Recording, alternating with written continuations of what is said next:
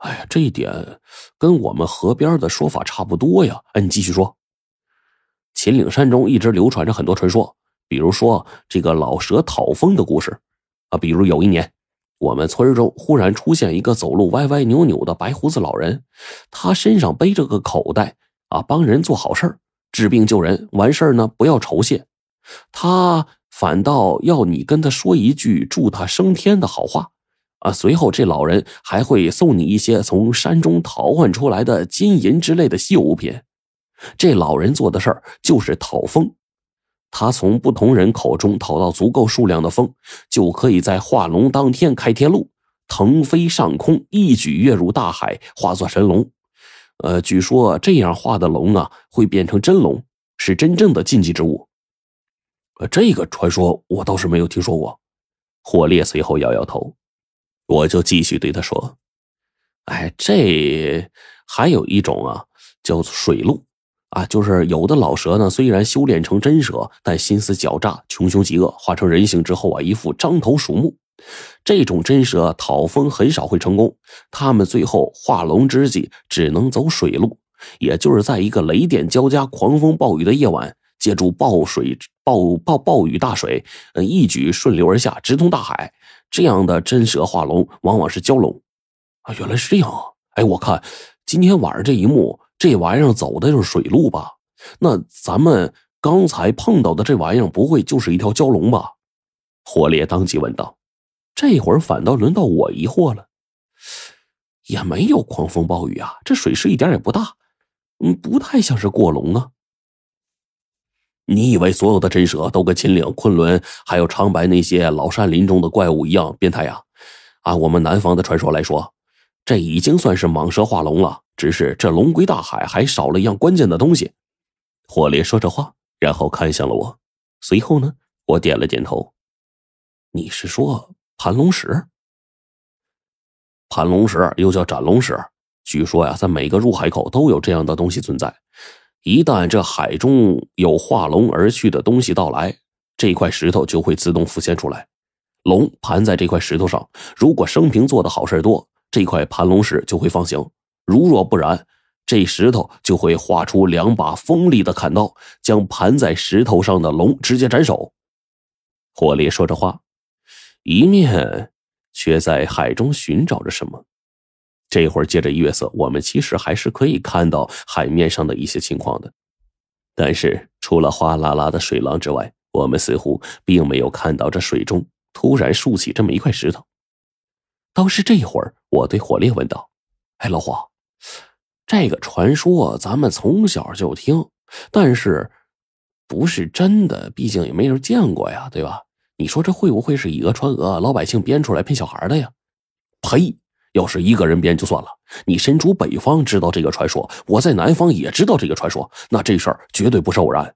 我当初啊还没来西北组织的时候，我们上级在刚加入组织的第一天就明确的跟我说，还没见过的东西不一定不存在，传说总是有它的道理，老百姓口口相传的东西必然有其缘故。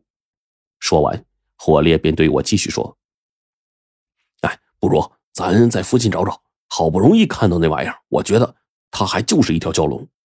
说完，我俩开始分开在海滩上四处寻找。这一会儿，我们从入海口的位置往前走了两公里不到，果不其然，一个影子不断在海面上翻滚，当即就吸引了我跟火烈的注意。陈子，这玩意儿出来了，快看，快看！火烈当即就叫出来。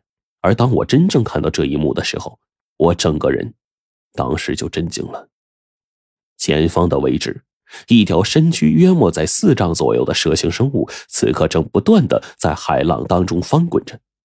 之所以说那玩意儿是蛇形生物，主要是因为现如今月光很淡，我们只能看到不多的一点影子。那玩意儿大约在海中百米开外的地方不断的翻滚着，所以呢看不太清。其二，如果仔细看体型的话，就会发现这玩意儿似乎。没有爪子，而但凡龙形生物，龙爪必定会在身躯之下。那这东西呢？这会儿，当我真正看到这玩意儿那一刻，我在心里就确定了。果然，不出意外，这应该是一条真蛇修炼到了一定的时候，最后化成的一条蛟龙。因为蛟龙只是有龙身，没有龙爪，这东西啊，只是有了大致的龙形，但是距离真正的禁忌之物还差着老远呢。想到这儿，我再仔细朝那边的蛇形看去，顿时便见这水中竟然山呼海啸，咕咚咕咚的不断的往外冒着水泡。这还不算。这条蛟龙在水中不断的翻滚，看起来模样似乎并不是在海水之中畅游大海，反倒是，像是在水中被什么东西啊不断的追逐着、纠缠着，看模样似乎十分吃力。看到这儿，我眼睛当中闪烁出了一种异样的神采。就在这个时候，就连一旁的火烈也看出事情不对劲了。火烈急忙跑过来，悄悄拉住我，然后问道。陈子，你看看这怎么不对劲儿啊？这海中这玩意儿怎么回事？被火烈这么一问，我心中也有疑惑。可是这会儿我们总不能下海去看个究竟，毕竟被海中这玩意儿发觉，我可不能保证那头蛟会用友善的目光来对待我们。可就在这个时候，伴随着轰隆一声巨响，海中突然出现了异样。那条蛟在它入海的一瞬间，似乎真的遇到了麻烦，但是。事情又怎么会只是简单遇到麻烦呢？就在这一瞬间，随着一声炸响，水底当中一个庞大的漩涡突然之间便将这蛟龙给卷了进去。